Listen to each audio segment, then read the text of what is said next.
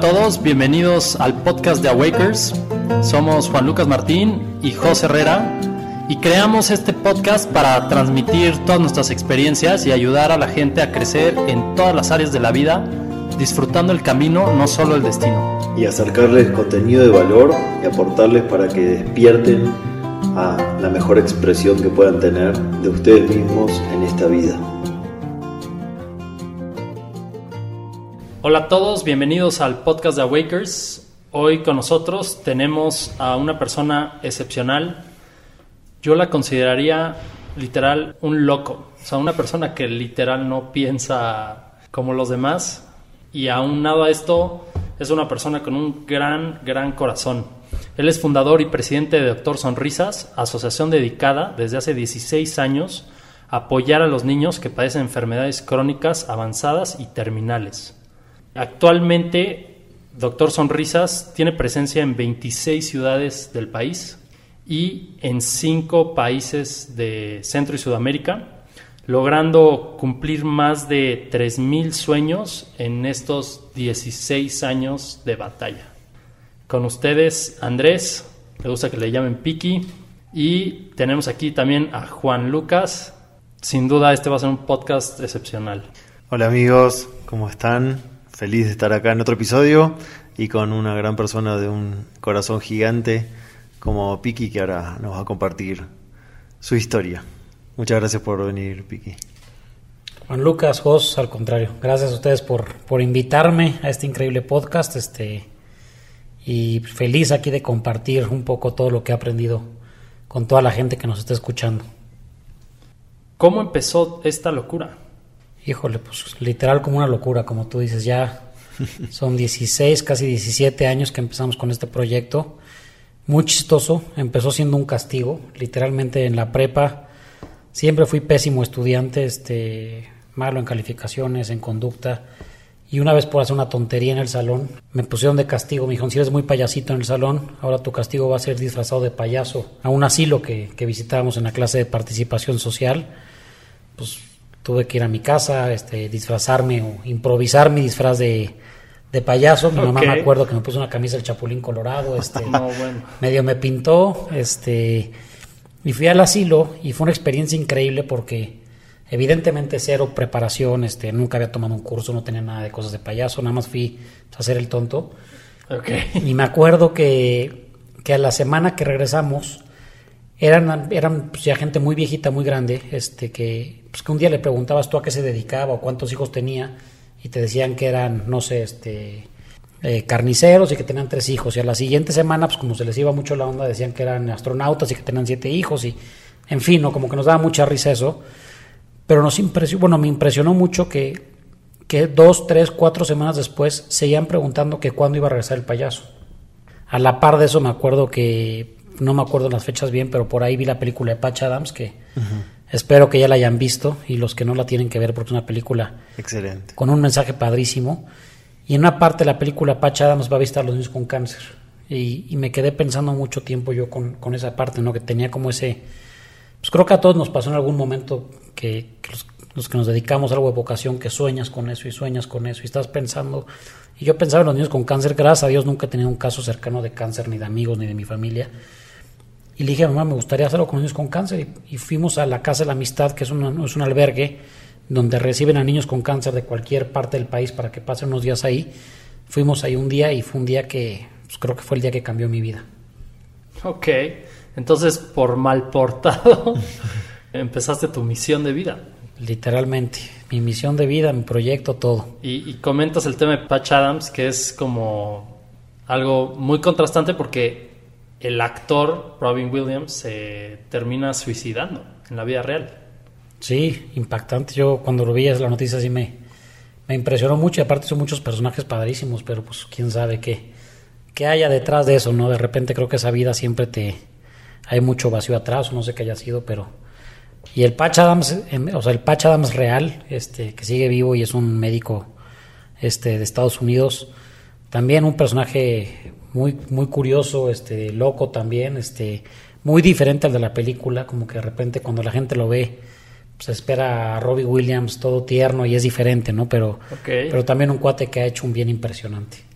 Qué interesante. Y entonces tú empiezas a ayudar, pero obviamente pues empiezas desde un tema de pues, casi casi que en tu casa, en la escuela, en, con los recursos que tenías. Sí, fue tal cual. Me acuerdo que fue ese evento que hicimos el 23 de diciembre que fue algo increíble. Me acuerdo que ese evento fue un día lleno de magia. Este, fuimos a, a comprar juguetes al mercado de Sonora. Íbamos con poco dinero y me acuerdo que de la emoción que teníamos todos los que íbamos le decíamos a la gente de los puestitos, oye, los juguetes que te vamos a comprar es para los niños con cáncer. Entonces, de ahí empieza la magia de Doctor Sonrisas y es algo que nos ha venido pasando todos los días por los 16 años, porque lo primero que te dicen tus papás cuando vas al mercado de Sonora es aguas, cuídate la cartera, este, no te vayan a ver la cara, la gente es mala. Y me tocó ver una realidad diferente. Yo me acuerdo que llegaba con los puestos que le compramos los luchadores y me le decía, es para niños con cáncer, entonces me decía, si me compras 5, llévate 15, ¿no? Este, y diles que se las mandas de mi parte, y las pelotas igual, y todo mundo, me acuerdo que el taxista que nos llevó ese día, este, nos dijo, y aparte estuvimos todo el día porque fuimos de ahí a comprar unos disfraces, nos alcanzaba para dos disfraces y nos dieron cinco, este, el taxista no nos cobró, o sea, en verdad fue un día que fue lleno de magia. A los seis meses, todos los que estábamos en ese, día, estábamos tan contentos con, con, ese evento que decidimos hacer uno más organizado en el colegio de la escuela, este, en, el, en el patio de la escuela, perdón. Y nos pasó algo que fue muy impresionante para todos los que, los que fuimos o los que somos parte de Doctor Sonrisas. Eh, nuestras amigas o las novias que en ese entonces eh, hicieron una actividad con los niños que les pedían que escribieran su sueño. Y, tío, sin quisiéramos los sueños todavía, fue un evento que... Y nos tocó leer un papelito que decía, tío, todos los papelitos eran los sueños típicos, no quiero conocer el mar, quiero ir a Disney, quiero conocer un futbolista, ser cantante. Y leyendo los papelitos, este, de repente encontramos uno que decía, mi sueño es tener cáncer como mi hermano para que mis papás me quieran. What? Y pues literalmente, ¿no? Fue la expresión, o sea, que, nos cambió y que dijimos, si estamos trabajando o ayudando a estos niños, creo que es momento de tomar la decisión de decirlo, vamos a hay que hacerlo bien y hay que hacerlo en serio. Y nos organizamos y poco a poco fue creciendo y creciendo. Nunca pensamos que fuera a ser un proyecto de vida que nos pudiéramos dedicar a esto, este, pero pues creo que la causa es muy, muy padre, la necesidad es enorme, este, la felicidad que te deja trabajar por los demás y las, esa satisfacción es incomparable este, y pues hasta la fecha y seguimos, ¿no? esperemos que, que la vida nos dé el placer de seguir haciendo esto por mucho tiempo más. Piki, hoy antes de grabar, cuando nos conocimos, me dijiste una frase que a mí me encanta decir siempre que somos más los buenos que los malos. ¿Podrías explicarle a la gente por qué dices eso? Para que también este medio de comunicación y nuestro mensaje llegue a, a muchas personas buenas que quieren sumarse a esa frase. Claro, pues lo digo mucho porque creo que en cualquier comida a la que vamos, en cualquier este, oficina, los temas de plática más comunes siempre es el mal que pasa en el mundo, ¿no? Tristemente no sé por qué y sigo sin entenderlo y me va a costar mucho entenderlo. Una noticia mala vende más que una buena. Este, una, una noticia mala hace mucho más ruido que mil cosas buenas, ¿no? Y desde que tú te despiertas y prendes el radio, lo que oyes es corrupción, violencia, guerra, este, no todo lo que, lo que oímos. Y a mí al revés, a mí me toca estar en un mundo, o nos toca estar en un mundo muy diferente en el que vemos gente con ganas de cambiar el mundo, que vemos historias increíbles del papá que es una persona honesta, que está en la oficina, que está el fin de semana, o sea, que no tiene que ser nada extraordinario, simplemente hacen del ordinario algo extraordinario. Me toca de repente que dicen, oye, el sueño de un niño es conocer a Shakira y dices, híjole, ¿cómo le vamos a hacer? ¿No? Y mandas un correo y a los a las dos horas te contesta el manager de Shakira que Shakira ya sabe del caso y que va a venir a México y que quiere que la niña baile con ella, este, o del futbolista o del artista o el empresario que dicen, híjole, con este empresario ni vayas porque no te va a dar nada y es el peor y es mala persona y cuando llegas con él pues te encuentras con la parte humana que te, que te ayuda. Por eso, o sea, creo que la parte de los voluntarios igual me hace increíble. Tenemos más de 2.000 voluntarios activos que es gente que trabaja, gente que estudia, gente que está jubilada, gente de todas las edades, de todas las creencias religiosas, que un día decide dejar lo que está haciendo, su zona de confort, ir a un hospital a ayudar sin que nadie le pague un peso, no, al contrario, ellos tienen que pagar su transporte, este, y ahí es donde yo digo, pues me toca ver una realidad diferente, me toca ver un mundo de gente buena que quiere cambiar y que que creo que somos más. Yo sí, en verdad, creo que somos más la gente que quiere cambiar el mundo y que somos más los buenos, pero tristemente las noticias malas pesan, no hacen más ruido. Totalmente. Qué alegría tenerte aquí porque es nuestro mensaje es awakers, ¿no? Como despertadores que despiertan conciencia, despiertan algo en el mundo. Y tú eres un gran awaker que despiertas amor en las personas, incluso de los que dicen que no tienen amor en su corazón, tú puedes despertarlo con tu mensaje y con tu labor. Así que es un honor escuchar todo el proyecto que haces. Muchas gracias. Exacto, y parecería que literal tienes una varita mágica que abre todas las puertas. o sea, si vas a un tianguis y le pides disfraces y en vez de tenías para dos y te dan cinco, o sea, ¿cuántas veces has escuchado que sucedan esas cosas, no? ¿Qué es lo que hablamos siempre? La frecuencia con la que uno hace las cosas, ¿no? Porque la frecuencia de amor con la que ustedes hacen su tarea despierta amor en el otro, del tianguis que te regale tres más que no tenías planeado y que el taxista no te cobre y que las agencias de turismo te regalen los hoteles para que el niño con cáncer conozca el mar y las aerolíneas te regalen los pasajes.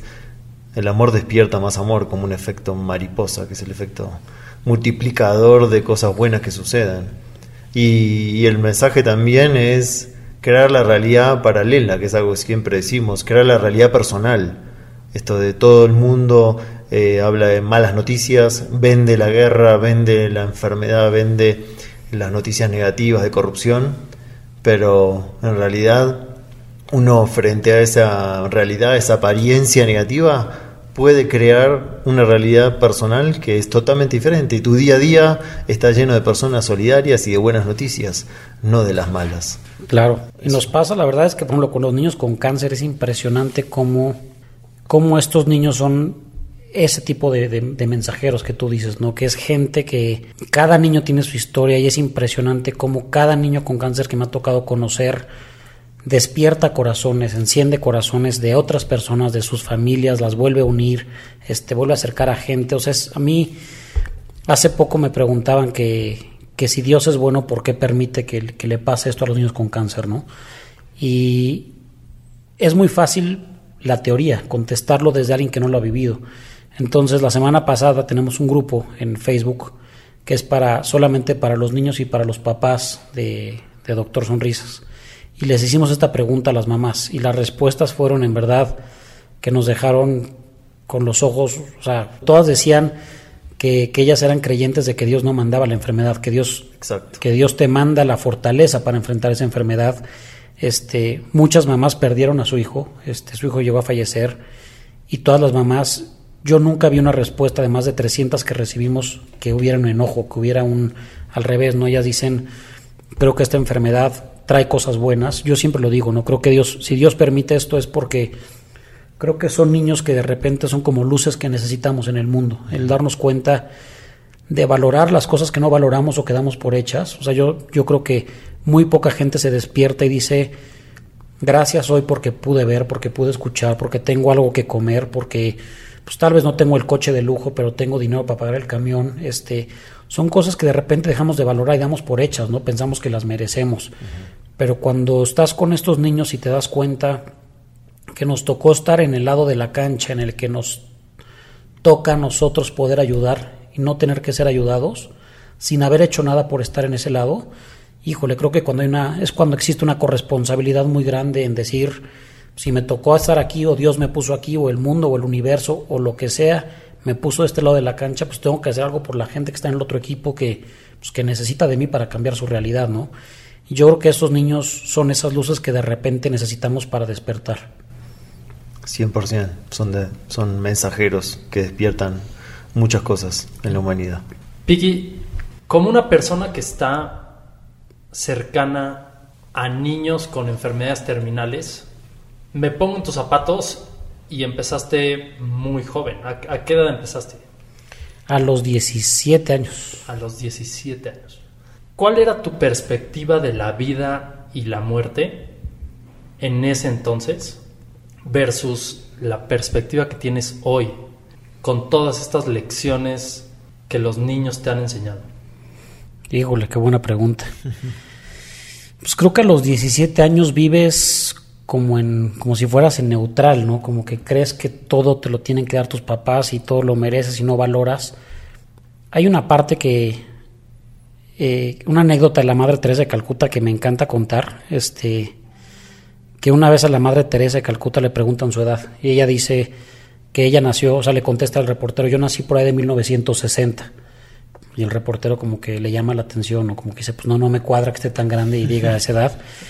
Y dice la madre Teresa, yo nací el día que recogí al primer moribundo en Calcuta, porque nacemos el día en el que amamos. Yo creo que a mí en lo personal me pasó un poco eso, me pasó un poco el, el, el, que yo nací el día que fui a la Casa de la Amistad, o sea, el empezar a ver el mundo real, este, que sí, como dices, no es fácil, evidentemente mucha gente me dice, bueno, ya te acostumbras hasta que un niño se muera, nunca te acostumbras, este, o sea, es un proceso que, que rompe el ciclo de la vida, ¿no? El ver que un niño muera es algo que, que quieras o no te duele y te pega y, si no los quisiéramos o no te encariñarías, pues no estaríamos aquí. ¿Qué te podría decir de la vida y la muerte? Hoy la muerte lo veo como un proceso, lo veo como, como parte de la vida, no lo veo como un castigo, no lo veo como... Y creo que los que me han enseñado esto pues han sido los mejores, que son los niños, ¿no? Yo les puedo garantizar que nunca me ha tocado ver a un niño que le tenga miedo a la muerte. Los niños cuando se mueren tienen miedo de cómo se queda la gente que está aquí, de sus papás, este... Y, y, y, lo decimos mucho en el duelo, creo que cuando, el, cuando vemos que los papás ya están preparados para que el hijo parte es cuando el hijo se va. Sí. Eso es algo que pasa en todos los hospitales. Este, y las experiencias que tienen siempre son increíbles. O sea, hay, hay, hay un libro que seguramente lo conocen, que es el, el de la Rueda de la Vida, el que es de, de, Elizabeth Kubler-Ross, mm. donde ella en, en este libro entrevista a muchos pacientes, bueno, ni siquiera pacientes, gente que murió Muchos de ellos son pacientes, muchos de ellos son este, que estuvieron en la guerra, lo que sea, gente que murió y que revivió, o sea, que, que regresó. Sí. Todos los pacientes dicen lo mismo, que llegaron a un lugar y aparte, bueno, lo, lo más curioso es que Elizabeth Kubler-Ross no es católica, o sea, de hecho creo que ni siquiera profesaba alguna religión, era como creía en la vida y pero todos los pacientes de diferentes nacionalidades, edades, países, todo decían lo mismo, que cuando ellos morían llegaban a un lugar mágico, que si no, si no tenían pierna cuando llegaban a ese lugar tenían las dos piernas, que si este, había pérdida, que llegaban y era pura alegría, era puro amor, y que nadie quería regresar. Entonces, hoy la muerte, yo sí te digo, si, te digo algo que aprendí es que le perdí el miedo, este, creo que es, un, es parte del proceso de la vida. Eh, ¿Cómo la veía antes? Híjole, no sé, no me acuerdo, la verdad es que no, no, no tengo como registrado, nunca me han hecho esa pregunta, pero hoy lo veo como algo más, ¿no? Y la vida la veo como un regalo que tenemos y que que creo que todos los seres humanos que venimos al mundo tenemos una misión en la vida, que es ser felices. Y, y, que gran parte de esa felicidad o esa misión que tenemos para cumplirla es dar a los demás, como papá, como hermano, como hijo, el que tenga en su caso un proyecto social para ayudar a los demás. Este, o sea, creo que, creo que la felicidad la encuentras dándote a los demás. Y eso es como lo, como lo veo hoy en día. El servicio. El servicio. Creo que la felicidad gran parte de la felicidad es el, el, servicio a los demás. Qué lindo que contaste eso de que el, todos se van cuando están preparados los padres y ninguno tiene ninguno de esos niños tiene miedo a la muerte. ¿Alguna historia, me imagino que tienes muchas, pero alguna historia que nos quieras compartir que te haya emocionado de alguno de esos niños? Híjole, son muchísimas, pero a mí la que más me pegó fue un niño que, que se llamaba Ezequiel, este, me acuerdo, me marcó muchísimo ese niño y a mucha gente. Ezequiel fue un niño que conocí una vez en el siglo XXI, un niño muy diferente a todos los demás, era este es súper sangrón, o sea, era un niño que tú lo veías con su batita, perfecto siempre, siempre leyendo, y aparte leyendo libros chistosos como de historia y así. Hacíamos las actividades con los niños y era el único que nos acercaba, o sea, hasta te volteé a ver con cara como de inmaduros, ¿no? Este Y una vez me dijo, me dijeron que, que, fuera a hablar con él. Y pues lo primero que siempre, o sea, el rompehielo siempre es el fútbol y más en México, ¿no? Que te gusta el fútbol, ¿a qué equipo le vas? Mm. Y ya por ahí te abres la puerta y te sigues, ¿no? Sí. Este, le pregunto eso y la tía me voltea a ver y me hace como con cara de, para, no le hagas esa pregunta. Este, y como que me dice, por favor salte de mi cuarto, estoy leyendo. Y dije, híjole, nunca me ha pasado eso con un niño. Y la tía me dice que, que el papá de Ezequiel había muerto enfrente de él en un partido de fútbol de un infarto. Mm. Entonces dije, no, hombre, pues ya empecé con el pie muy izquierdo y me puse como meta a mi amigo de él. Las siguientes visitas siempre iba a su cuarto y platicaba y le llevaba un libro de historia hasta que me lo gané. Y él me decía que su sueño era conocer varios países, que, pues, que no que nunca se acercaba a nosotros porque sabíamos que nunca se lo íbamos a poder cumplir y más que estaba en una etapa tan avanzada de su enfermedad. Entonces, pues, me encariña mucho con él, tener un reto como personal yo con ese niño y buscamos la forma con los doctores de hacerle su sueño y llevarlo un día a Epcot, que, que es un pabellón este, que, está en, que en Orlando, donde tienen diferentes países, ¿no? Está Italia, está Alemania, está Canadá, está México, hay diferentes países y al pabellón que tú entres es muy peculiar porque si entras a México, la gente que te atiende es de México, la comida que está dentro es realmente de México, o sea, como que lo tienen muy bien hecho. Y les pedimos permiso a los doctores, total, se logró hacer ese viaje. Este fue impactante porque fue un viaje que nos costó mucho trabajo por la, etapa en la que estaba. Fue un viaje solamente de un día. Me acuerdo que desde que llegamos de un día, de un día, o sea, fue llegamos al aeropuerto al día siguiente, fuimos a Epcot y al día siguiente nos regresamos. Llegando nos dice, bueno, me fui con Ezequiel y con la mamá solamente y llegamos al aeropuerto y digo, Ezequiel, ¿qué quieres comer? Pues la respuesta normal de un niño es hamburguesas, este, pizza. Ah, Él me dijo, la respuesta fue un salmón gourmet. Dije, ¿dónde consigo un restaurante gourmet en Orlando? Este, y, total, conseguimos el restaurante gourmet y me acuerdo que le decía a la mamá, mira mamá, así es como tienes que poner la mesa, con los cubiertos así que son como cinco. Un alma vieja. Un alma vieja, este. Entramos a la tienda de Disney al final y le dije, compra lo que quieras. Imagínate, eso le hizo un niño eso de 5 años, 6 años, o sea, sacaba tu tarjeta de crédito y con todo. compró cinco llaveros, este, para uno para cada una de sus enfermeras, este y un guante, nada para él. Me impresionó. O sea, en verdad era un niño que era y cuando, bueno, al poco tiempo fallece Ezequiel, este, digo que era un niño muy especial porque no era carismático. Este, cuando muere Ezequiel, me acuerdo que empiezo como a recapitular todo lo que pasó alrededor. Había una enfermera que es una enfermera que es súper dura en el siglo XXI, que lleva muchísimo tiempo, que nunca llora, que al revés siempre regaña a los papás y la vi tirada en el suelo berreando, ¿no? Y ahí es cuando te das cuenta de lo que decía hace ratito, cómo cada niño es una luz para ciertas personas. Me decía la mamá de Ezequiel que Ezequiel llegó una vez este, al aeropuerto, el taxista que lo recibió lo adoptó de alguna manera en su privada. En su, él decía que vivía en la vecindad del Chavo el Ocho, donde, donde vivía Ezequiel. Y me decía la mamá que en esa privada o en esa vecindad los vecinos llevaban muchísimo tiempo que no se hablaban entre ellos, ¿no? Por problemas de, no sé. Que a raíz de Ezequiel este, se organizaron entre todos para un día darle a comer unos, otro día llevar los otros al hospital, otro día tal. Entonces que la, o sea que cuando muere Ezequiel, esa vecindad todos volvieron a ser amigos. O sea, como que fue un niño que me dejó muy claro como lo que platicamos antes, o sea, como cada niño trae una misión. Fue un niño que me encariñé mucho, que, que estuve con el, con el seguimiento con la mamá después, este, y que creo que partió pues, bastante feliz, ¿no? Después de ver también el efecto que tiene su sueño con, con ellos, este, lo digo mucho, creo que cuando le cumples el sueño a un niño, nuestro principal objetivo es que a través de la felicidad y a través de esta ilusión que les, que les lleva cumplir sus sueños se puedan curar, pero también sabemos que hay niños que vienen en una etapa muy avanzada detectados muy tarde y van a morir. Y me impresiona siempre que le cumplimos el sueño a un niño y fallece, cómo la familia, cómo el, o sea, su círculo cercano se queda más con esos tres días que el niño estuvo en la playa, o con el día que fue al estadio, con el día que conoció al cantante, o con el día que fue bombero, que con los cinco años de tratamiento. O sea, el duelo es bien diferente, ¿no? Se queda como mucho más tranquila la familia. Entonces, Ezequiel fue una anécdota que a mí es la que, la que siempre cuento porque fue la que más me ha marcado. Qué linda historia, gracias. Tienes el mejor trabajo del mundo.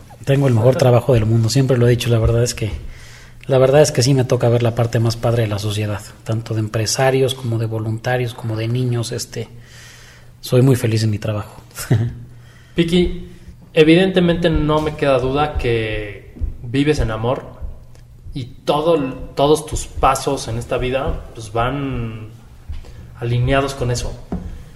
En este camino, con una visión tan ambiciosa de ayudar a tantas personas, ¿cuáles han sido esos retos? No sé si te cuestionabas, el, estoy haciendo las cosas bien, quiero dedicar mi vida a una fundación, mientras probablemente tus amigos estaban poniendo sus empresas, estaban eh, trabajando en, puestos relevantes. ¿Cuál ha sido ese sentimiento o, ese camino que, te ha traído los retos? Pues ese es uno de los principales, sin lugar a dudas. Creo que el dedicarte a esto es algo pues que sí tienes que sacrificar la parte económica de alguna manera, este, que aparte un tema ahí que yo traigo que, que yo creo que el dedicarte a ayudar no está peleado con, con ganar bien. Este, o sea, no sé por qué se malentiende. Hay una plática, hay una TED Talk que me gusta mucho que este de un cuate que Dan Palota que él dice si ahorita llegara el CEO de una empresa que se dedica a vender alcohol o pornografía o lo que sea en helicóptero, pues dices, bueno, pues no, es el CEO de la revista hasta que ven mujeres encueradas o lo que sea, pues es normal que llegue en helicóptero y con guaruras y tal. Pero si llega el CEO de la fundación que lleva un millón de alimentos diarios a niños de África en, helicóptero, dices, me está robando. ¿no? cuando cuando dices, oye, qué, qué, qué contraste que, que, aplaudamos en la sociedad el cuate que vende alcohol y dices, no, pues está normal, y el cuate que ayuda a millones de personas, yo creo que es uno de los tabús que tienen que romper porque creo que para poder ayudar a más gente hace falta profesionalizar más esto. O sea, yo creo que y me, gusta mucho también decírselo a, a, los jóvenes cuando están en esta parte de si se dedican o si tienen algún emprendimiento social, este, en decirles que, que, se atrevan a ganar bien, que se atrevan a vivir bien de esto porque, porque es esencial, ¿no? El mundo los necesita tener esos talentos ayudando a, a, las demás personas, en cada uno en su causa. Eh, sin lugar a dudas creo que ha sido el reto más grande, pero por otra parte igual creo que trato de ser muy coherente con lo que pienso y con lo que digo, ¿no? Creo que también de repente el, el, darme cuenta que mi misión en la vida es eh, ser feliz, este, y que esa felicidad no me la da el dinero siempre. O sea, creo que evidentemente ayuda, ¿no? Evidentemente el decir, hijo, le tengo dinero para pagar la renta o lo que sea, pero no necesito a mí, si tuviera un Ferrari, no, no me hace más o menos feliz. Si me tomo un vino de 8 mil dólares, un vino de, este, de cartón del Oxxo, pues no me hace más o menos feliz, ¿no? Entonces, Creo que esa es la parte en la que mucha gente se pierde, el, pensar que la felicidad está en lo material y creo que es un camino completamente aislante este, o sea, por otro lado, ahorita estoy justo, acabé de leer un libro la semana pasada que, que escribe el Dalai Lama, este, y habla de eso, ¿no? Que mucha gente en el mundo piensa que la felicidad está en el dinero y, el, y es al revés, ¿no? O sea, son polos opuestos. Pero creo que ese sí ha sido un reto bien difícil desde la parte de que estudié en la universidad, que mis papás me decían, Sí, más por las creencias que Exacto. con las que naces, ¿no? Sí, mi papá me decía, ya está padre lo que haces, pero pues ponte a estudiar y ponte a chambear porque necesitas generar lana, ¿no? Y, y eso de doctor sonrisas no te va a dejar nada y este... Entonces sí han sido los retos más complicados. Creo que otro también es el poder contagiar a la gente en lo que haces y sumarlos a tu causa, o sea, el que vean la necesidad y que la sientan como propia.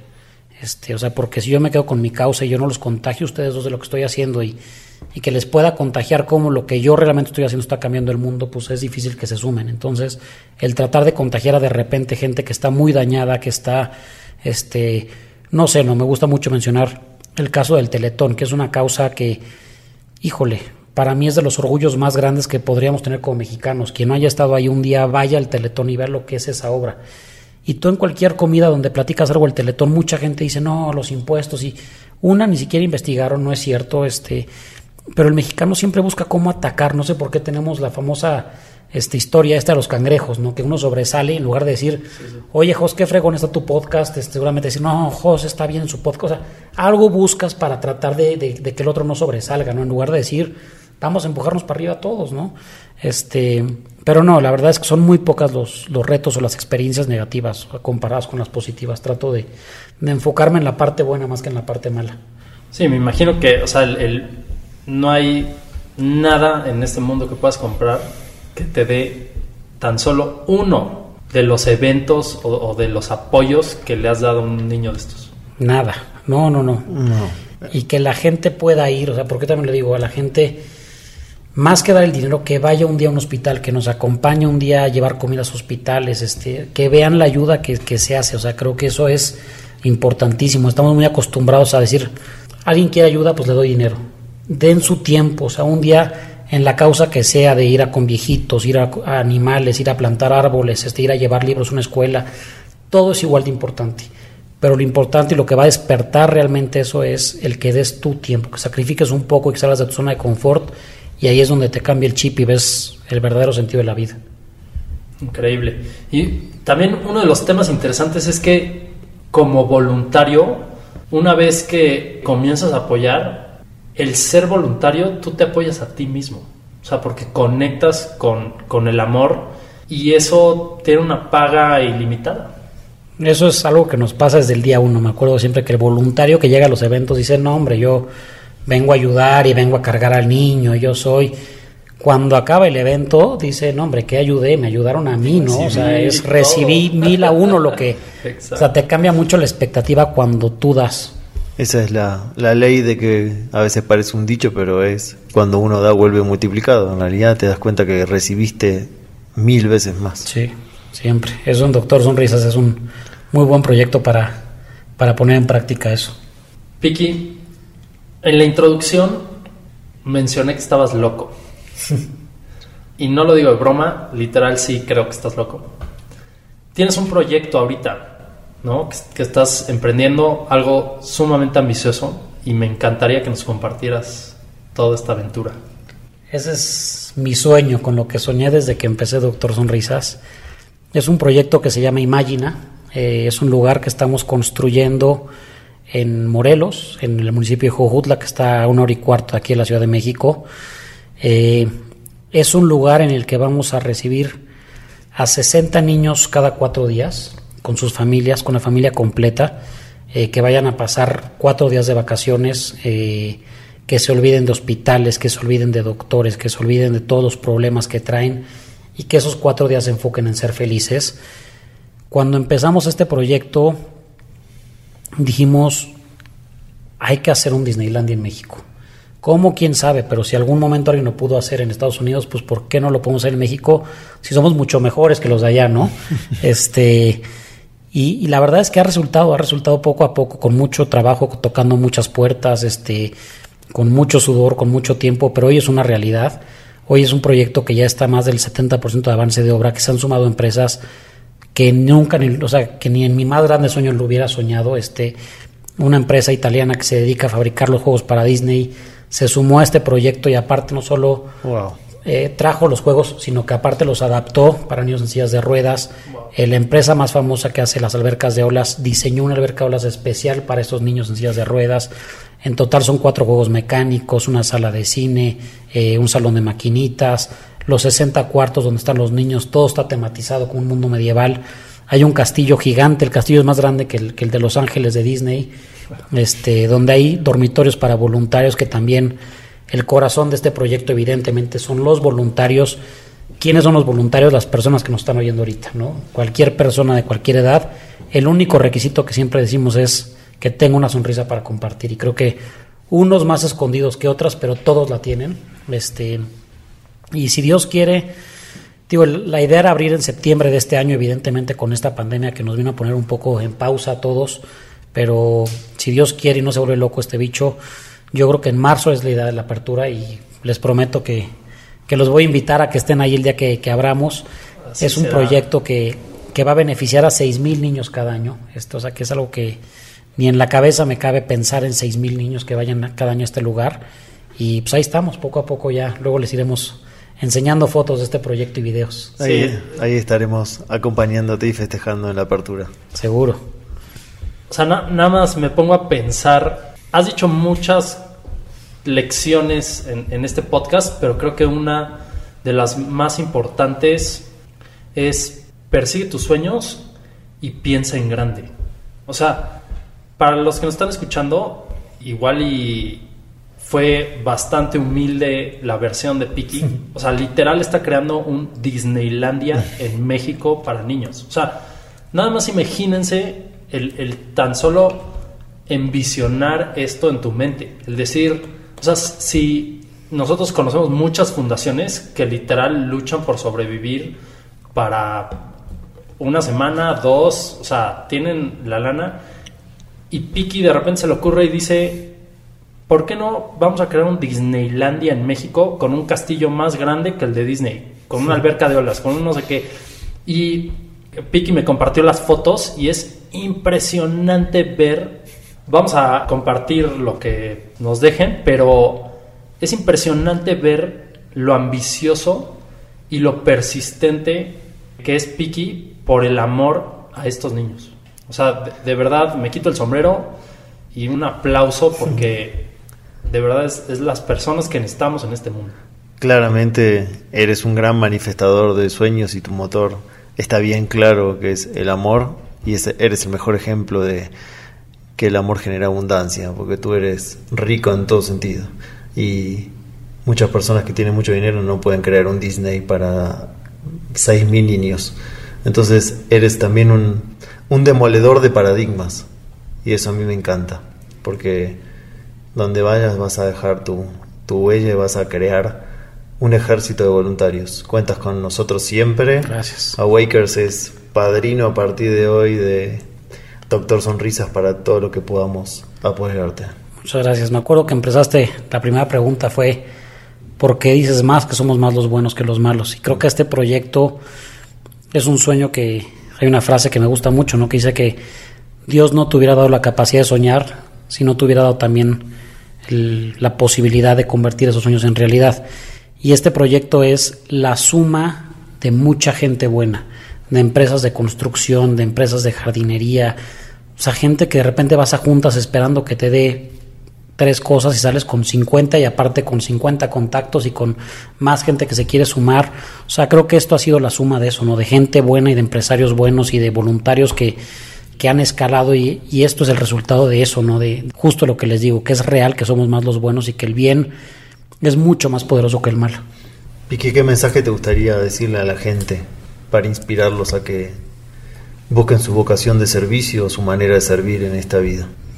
Hay una, creo que el mensaje es uno con el que siempre cierro mis correos, que dice que es una frase de Cantinflas que dice que la primera responsabilidad del hombre es ser feliz y la segunda es hacer felices a los demás. Que busquen, que dejen de buscar la felicidad en las cosas materiales, que dejen de, de buscar la felicidad en tener y tener y tener más.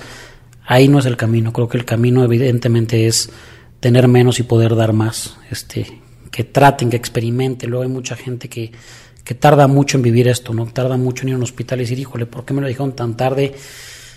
Traten, experimenten, háganlo. Este, dense un tiempo en Navidad, es la mejor época del año para vaciar tu closet y las chamarras que ya no usas, la ropa que ya no usas, repartírselas a los niños que están en los basureros, a los niños de la calle. Tristemente con lo que estamos viviendo va a haber muchísima necesidad de comida, de, de, este, de muchas cosas, ¿no? Entonces, qué mejor que en estos momentos que ahorita ustedes que están oyendo este podcast, que se pongan una meta concreta de, de ayudar a los demás y van a ver cómo van a encontrar en esa parte la felicidad. Gracias. ¿Dónde te encuentra la gente para poder ser voluntario, hacer donaciones y cualquier ayuda que quiera hacer? Eh, bueno, nuestra página de internet es drsonrisas.org. Eh, el, mail es voluntarios arroba drsonrisas.org y mi correo personal es andres.martinez arroba drsonrisas.org. Excelente, igual lo vamos a poner en el posteo cuando publiquemos el, el podcast. Yo quiero agradecerte por ser un gran mensajero de amor, un despertador inmenso en este plano y gracias por inspirar.